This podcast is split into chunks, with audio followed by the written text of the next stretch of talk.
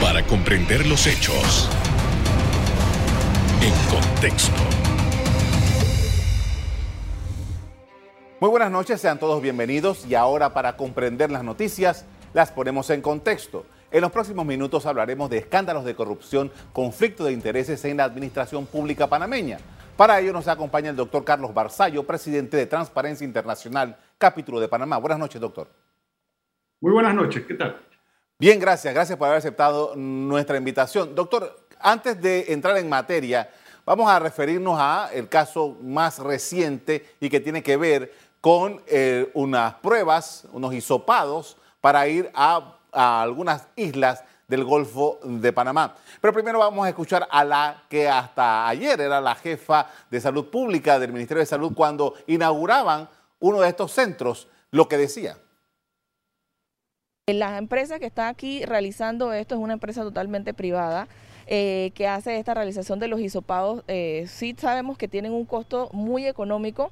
Eh, obviamente eso es por injerencia de ellos mismos, no, no nos metemos en ese asunto, eh, pero la receptividad de ellos, tengo entendido que algunas personas que no traían los, los hisopados y no tenían vacunas, sí se realizaron esta prueba el día de ayer.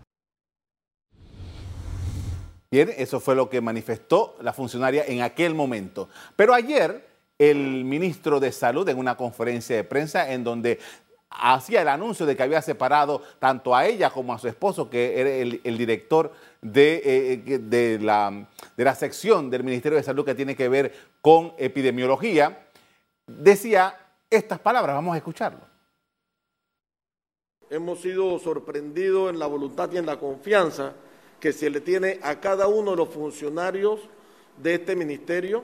Sin embargo, como hemos dicho anteriormente y recalcamos, gracias a la labor investigativa de ustedes y la información que nos llega, hemos tomado acciones de manera inmediata, separando a estos compañeros del Ministerio de Salud, de tal manera que tanto asesoría legal como recursos humanos y la Dirección General de Salud Pública, cada uno haga las investigaciones correspondientes y, de, y debido al resultado de las mismas, se tomen las acciones que corresponden para cada uno de ellos. El Ministerio de Salud no ha contratado a ninguna empresa para que haga hisopados en ninguno de los puntos. Lo que entendemos de la situación hasta ahora es que eh, esta empresa llegó de manera voluntaria y se instaló por unos días en esta área para promover su empresa y hacer los hisopados.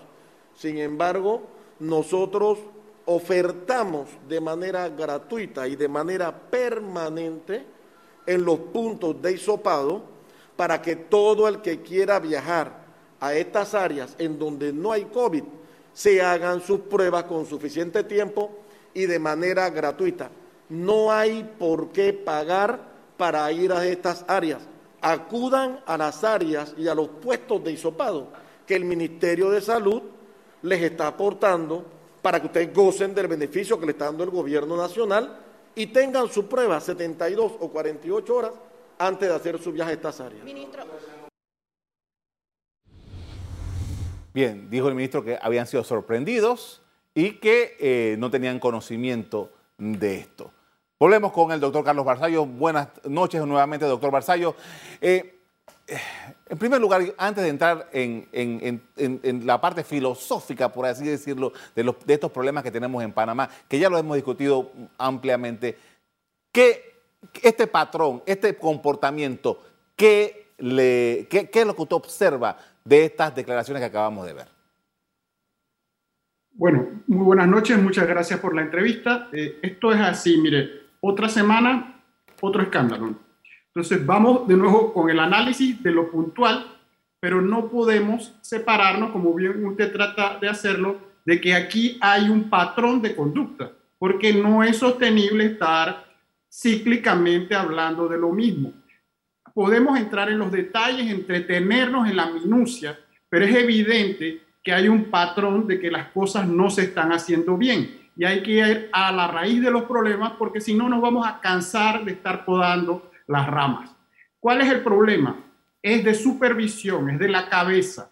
cualquier organización, lo que pase en cualquier organización, y analícelo fríamente, solo es posible si lo consiente o lo fomenta el líder. Así de sencillo.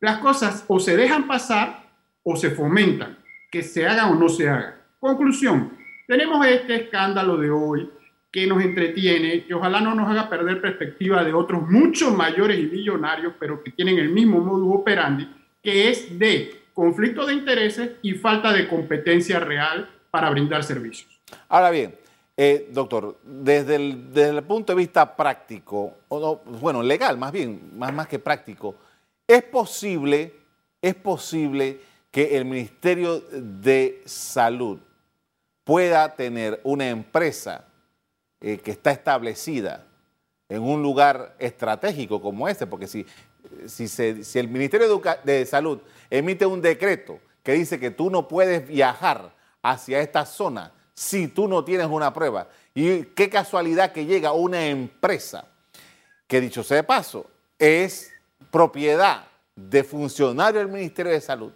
se instala en este lugar para que, oye, te la doy en 30 minutos antes de que zarpe el barco, eh, nadie se dé cuenta y que todo el mundo esté atónito, sorprendido por lo ocurrido en la administración pública panameña. A mí me es difícil creer en casualidades, esto no son ni coincidencias ni casualidades, eh, es muy probable que es algo mucho más orquestado eh, y que también toma en cuenta, porque las mismas declaraciones que acaban de pasar da distintos escenarios teóricamente las personas pueden llevar su prueba hecha de cualquier otro lugar, es decir, trata de dar a entender de que no va a ser necesario obligatoriamente acudir a esa. Pero eso va casado de una realidad, que siempre habrá el que no lo hace, el despistado, el que lo deja para todo el final, y bueno, muchos panameños nos caracterizamos por eso, y en, le queda solo ese lugar que se vuelve, de hecho, el único, el sí o sí, si se quiere. Entonces, es un monopolio disfrazado porque hay que hilar muy delgado en el sentido de que el abogado del diablo diría, no, pero si usted puede venir con la prueba de cualquier otro y el mismo ministerio dice que la puede hacer gratis. Si usted no lo hace porque no quiere. Pero el problema perverso es que se está aprovechando de una situación que no permite la libre competencia, porque si tuviésemos estancos de pruebas, 20 juntos, donde varias empresas hubieran cotizado y no son de los propios funcionarios, otro gallo cantaría. Y termino con una idea para no alargarme. Hablamos rápidamente de que esto es de propiedad de alguien. Ojo, señores, nosotros no sabemos la propiedad de las cosas porque lo que tenemos son datos del registro público de directores, dignatarios y ejecutivos que es, gracias a Dios, público en el sistema panameño, pero no son públicos los dueños. Detrás puede haber esas mismas personas o cualquier otra. Eso se llama el beneficiario final y es algo que Transparencia Internacional, Panamá y el movimiento está muy encima, porque a los incautos se les engaña con los nombres que aparecen, eso se llaman directores nominales testaferros, son los que se sacrifican por la lucha, pero detrás están los que se llevan los dividendos. Muy, muy, muy eh, revelador este último dato. Vamos a hacer con esto una pausa. Al regresar, seguimos el análisis de los hechos de corrupción y conflicto de intereses en la administración pública del país. Ya volvemos.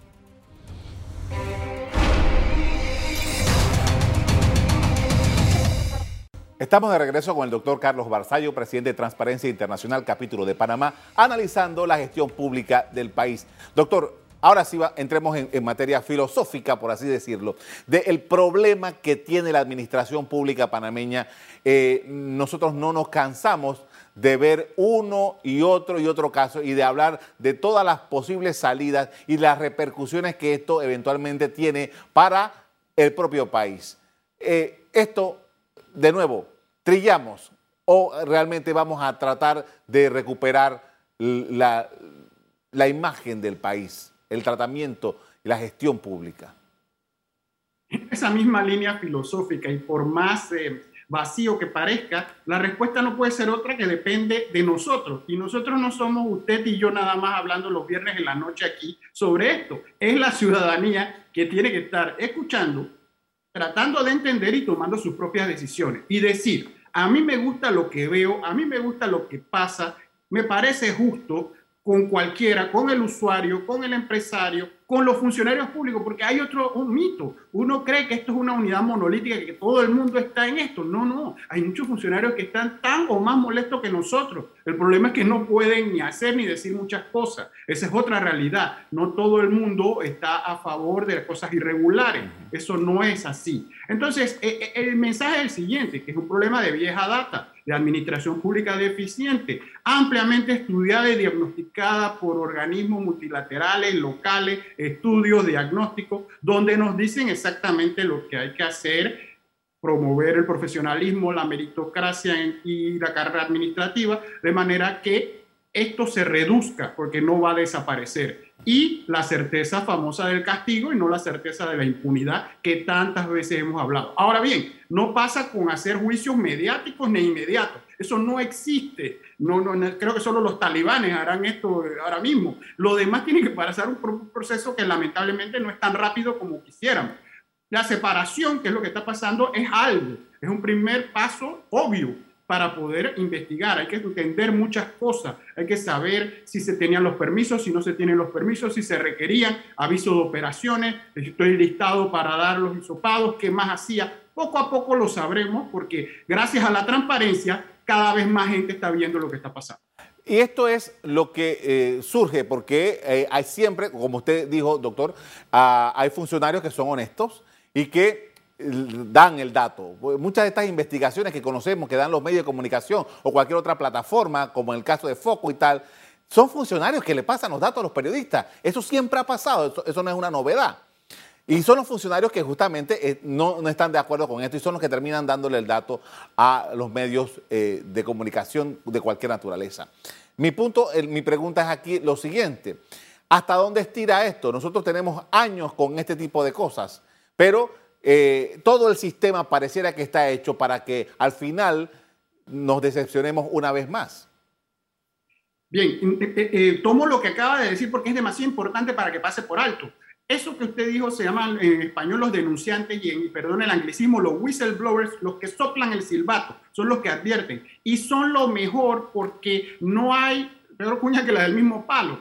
Uno se entera lo que está pasando adentro, no por afuera. Si el bloque está cerrado, desde afuera no se va a enterar de nada. Es de adentro, alguien que le que ve que eso está extremadamente mal, que molesta su conciencia, o a veces no es tan utópico, sino un competidor, alguien que le hicieron una trampa, hay de todo en la viña del Señor, pero lo importante es que se sepa, y usted lo ha dicho muy bien, a esas personas, gusten o no, por los fines que lo hagan, hay que protegerlas. Por eso es que hay unas iniciativas legislativas que no pasan nunca del primer debate y son mundiales, en Panamá no pasan del primer debate, que es protección de los denunciantes porque se sabe por múltiples estudios estadísticos que es gracias a ellos donde se descubren estos chanchullos y tienen mayor posibilidad de ser sancionados. Ahora bien, la segunda parte y breve de su pregunta, que es de especulación y futuro, ¿qué va a pasar? ¿Qué vamos a hacer? Si tenemos la tendencia lo que vemos, muy poco está pasando. Eso es lamentable. Eso no es una opinión, eso es revisar los últimos 20 escándalos y ver que no pasa mucho. ¿Por qué? Hay que preguntarse el por qué de las cosas. Porque no parece haber mucho entusiasmo en que pase. Y segundo, porque también tenemos unas leyes que cuando vamos a ver, empezamos desde la propia constitución y luego las leyes secundarias que son intencionalmente deficientes desde que se hacen porque los que las hacen, las hacen pensando que nunca sean buenas para atraparlos a ellos. Ese es un círculo vicioso que si no atacamos nos estamos engañando, porque cuando luego el operador de justicia la va a querer usar, siempre habrá una coma, una tilde, una excepción que hará la salida de esto muchos meses, si no años después. Y está ahí la frustración. Suerte no nos frustramos de los casos viejos porque tenemos dos características. Nos olvidamos rápido y nos entretienen con el siguiente. Ahora bien, Doctor, aquí hay, aquí hay un elemento eh, que parece que eh, me da la impresión, no sé, eh, no sé si es, es realmente así, pero es mi, mi, percepción, de que aquí en Panamá como que las personas no tienen claro esto de el el conflicto de interés. Da la impresión de que las personas se van acomodando, no, pero si no tiene nada que ver, y, se justifica incluso. Eh, hay pendiente en la Asamblea una discusión de esos, de esos proyectos que nunca pasan del primer debate, como decía usted, que es un, tema de por qué hay que legislar el conflicto de interés en Panamá, doctor. Sí, es muy cierto, hay falta de conciencia y luego también hay una eh, eh, autoengaño de que pensando de que si se legisla en el vacío, eh, se va a arreglar. La legislación es el final, es el cúmulo de la decisión que usted y yo nos pusimos de acuerdo y queremos ponernos la regla. Si nosotros pensamos primero en las reglas sin tener un acuerdo, la regla es simplemente para decir que la tenemos. Y eso es lo que nos termina pasando. Entonces, no es un juego de ideas ni de palabras. Nosotros como sociedad estamos evolucionando. No todo el mundo, no nos engañemos, ve mal el conflicto de intereses. La gente entiende que cuando llegó es para arreglarse y salvarse, que es un tonto y un bobo el que no lo hace. Hay un grupo que piensa así. No, no neguemos que existan porque estaríamos falseando la realidad. Entonces, frente a eso, que tienen que ser minoría, que tienen que ser rechazados y que la mayoría tiene que opinar y decir que no es así, solo queda que la mayoría eh, eh, prevalezca. Si la mayoría queda silenciosa, prevalece la conducta equivocada. Él juega vivo. Esto es un juega vivo. La persona considera cómo va a perder esta oportunidad que es única, que no sabe cuándo más regrese, cómo no va a aprovechar, cómo no va a tomar lo que hay para mí. Además, recuerda y termino la idea, todo es para dar un servicio que antes era necesario y que ahora se crea para que sea necesario. Entonces, estamos brindando un servicio a la patria. Alguien tiene que hacerlo y nosotros nos sacrificamos y lo hacemos. Eh, eh, incluso le decía a la otra persona que el precio era muy competitivo y que era económico. O sea, a todo se le busca una razón sin querer ver de que el problema ético es básico. Yo no puedo ser las dos puntas, yo no puedo ser y parte. Y eso está en los códigos de ética más básicos de los funcionarios. Ahora, doctor, eh, tomando en consideración estos elementos eh, del, conflicto de interés eh, y que tenemos esa mentalidad, parece que coincidimos en eso, de que hay personas que dicen, no, pero esta es mi oportunidad. ¿Por qué el Estado panameño permite, por ejemplo, que en, este, en el caso de esta empresa, que fue creada en diciembre de 2020, ¿por qué el Estado permite transar con una compañía que se creó hace cuestión de meses? Vamos todavía más en detalle. Teóricamente, y yo no hablo lo que no conozco, pero uno va leyendo, tiene 24 horas, está leyendo lo que dicen los medios, que no siempre es palabra de Dios. E, el Estado no contrató con nadie, esa es la primera particularidad, lo cual también dificulta la aplicación de la norma constitucional.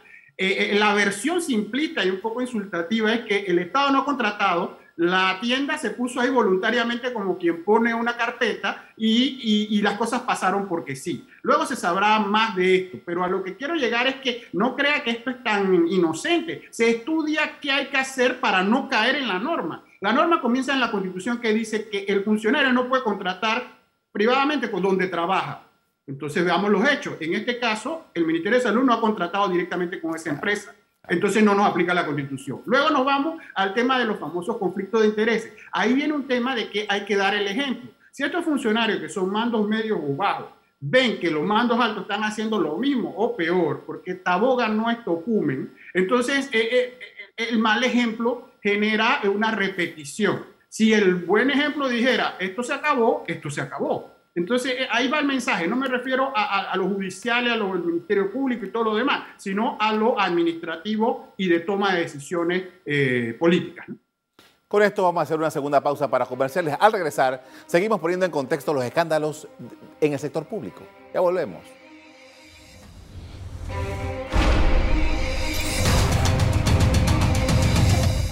En la parte final estamos de regreso con el doctor Carlos Barzallo, presidente de Transparencia Internacional Capítulo de Panamá, y estamos hablando sobre precisamente transparencia. Eh, doctor, mientras nosotros miramos los fuegos artificiales, toda la pirotecnia que nos entretiene eh, en el país, eh, el, Panamá está cargando un fardo muy pesado. Eh, las, calificaciones y las evaluaciones que se hacen sobre Panamá están allí y los especialistas de otros países, aunque pensemos de ellos lo que sea, están mirando a Panamá y están eh, eh, tomando notas sobre lo que ocurre. Todas estas cosas, ¿cómo repercuten en nuestro país? Mire, hay una parte teórica y una parte práctica. Debería repercutir y lo hacen, pero no tan rápido como quisiéramos, en el sentido de que no creamos que los inversionistas son eh, angelitos y hermanitas de la caridad. Todo lo que se busca es retorno. Y el retorno es eh, un interés que va casado con el riesgo. Hay gente que va a lugares bien riesgosos y allí invierte y obtiene más retorno. Lo puede hacer con su dinero. Lo que no lo pueden hacer son los que cuidan el dinero de otros, los fondos de pensiones y eso. Pues lo que quiero decir es que eh, hay varios problemas que estamos perdiendo de, vista, y usted lo ha dicho muy bien, con fuegos artificiales por estar viendo eh, este tipo de cosas que parecen novelescas. Panamá se está quedando atrasado en innovación, en avances. Eh, las exportaciones más recientes, los números que damos, nosotros estamos exportando cobre. Ese, eso es lo que estamos exportando y más nada. Y eso se puede o acabar o cambiar. Y no estamos exportando, como nuestro vecino Costa Rica, innovación y otros temas que agregan valor nos estamos quedando atrás en materia de competitividad y estamos recibiendo menos eh, apoyo de inversión eh, directa extranjera. Eh, todo se puede combinar por la pandemia, pero es más, que, más allá que eso. Entonces, para poner todo en contexto y perspectiva, cuando nos despertemos de este gran problema de la pandemia, vamos a tener un problema de un país que se ha atrasado, se ha desmejorado y debe mucho dinero. Entonces, hay que pensar con luces largas, hay que pensar con el futuro, las nuevas generaciones, que le tienen una carga bien pesada, que tienen que estar en la tecnología, en la innovación y no en estos escándalos de donde yo me hice el hisopado. Y, esto es literalmente perder el tiempo y entretenerse en minucias frente a una película completa. Tenemos dos vecinos, Colombia y Costa Rica, que son OSD, y Panamá quiere ser un país diferente en el medio y no está proyectando lo mejor eh, para todos. Doctor, eh, nosotros todo esto que está sucediendo en Panamá está dentro de un periodo, un régimen especial que permite la legislación panameña, que es el estado de emergencia, que lo declaró el gobierno hace ya como 17 meses. Entonces, esto parece que es indefinido eh, y eso le, le permite al gobierno una serie de operaciones, pero el gobierno se ha agarrado de eso para no entregar eh, cierta información sobre las cosas que ocurren, porque dice que la norma le indica que lo entrega a, posteriori. Eh, ¿Hasta dónde podemos llegar con este estado de emergencia casi que permanente? No hay nada en la legislación que diga usted lo va a tener de este periodo a este periodo, sino que es de manera indefinida. ¿Y qué es lo que eso implica para el efecto de la administración de los recursos del Estado? Bien, muy sencillo. Esto eh, no tiene fin y es legal. Lamentablemente eso es lo peor, que es legal porque se eh, eh, eh, adoptó una ley para que así fuera. Sin embargo, la contraparte de la ley es la constitución. Y esto pudo haber sido controlado si se hubiese querido pensar que había que aplicar el artículo 55 y llevar a esto a una revisión por la Asamblea a los 10 días de dictado del estado de emergencia, urgencia, todos los eufemismos que quieran usar. Sin embargo, no mucha gente abriga esperanzas en ir a la asamblea y eso genera un nuevo problema. Entonces, el tercer actor clave aquí era para poner un coto es la Corte Suprema de Justicia, que es la que puede declarar inconstitucional las leyes porque las leyes no son ilegales. Las leyes pueden no gustarnos, pueden ser antiéticas, pueden parecer injustas, pero son las leyes y por un principio se tienen que respetar hasta que no sean o derogadas o declaradas inconstitucionales. Pero esa inconstitucionalidad tampoco llega con el tiempo oportuno que debió llegar y estamos entonces en este impasse que donde el Ejecutivo dice, citando la ley que ellos mismos crearon con la Asamblea, de que darán cuentas de detalle, supuestamente, cuando todos los hechos ya hayan pasado. Cinco días después eh, será que informarán. Y lo que hacen, entre tanto, es dar cifras globales, eh, todos los miércoles en los diarios, unos números redondos, que dicen poco sobre el detalle de quién, cómo y cuándo se está contratando. Eso no parece eh, correcto ni sostenible. Eh, doctor, ah, hay, ahora que hablamos de este, este asunto, ¿hay alguna, eh, sabe usted si algún colega suyo ha interpuesto alguna acción en la Corte Suprema de Justicia respecto a esta ley en particular, la del estado de urgencia, de emergencia? Sí, yo tengo conocimiento por distintos medios de que varios colegas a título individual han interpuesto las únicas acciones que caben correctamente son las eh, eh, acciones de inconstitucionalidad porque los amparos han estado siendo rechazados porque no corresponden contra medidas de carácter general, sino contra medidas particulares. Entonces, los amparos, que son una eh, forma de atacar un acto que, afecte a una persona en sus garantías constitucionales tienen la ventaja de que pueden suspender el acto y son más inmediatos. Las inconstitucionalidades no, simplemente se interponen y hay que esperar que se falle en el fondo, lo cual puede tomar meses o años.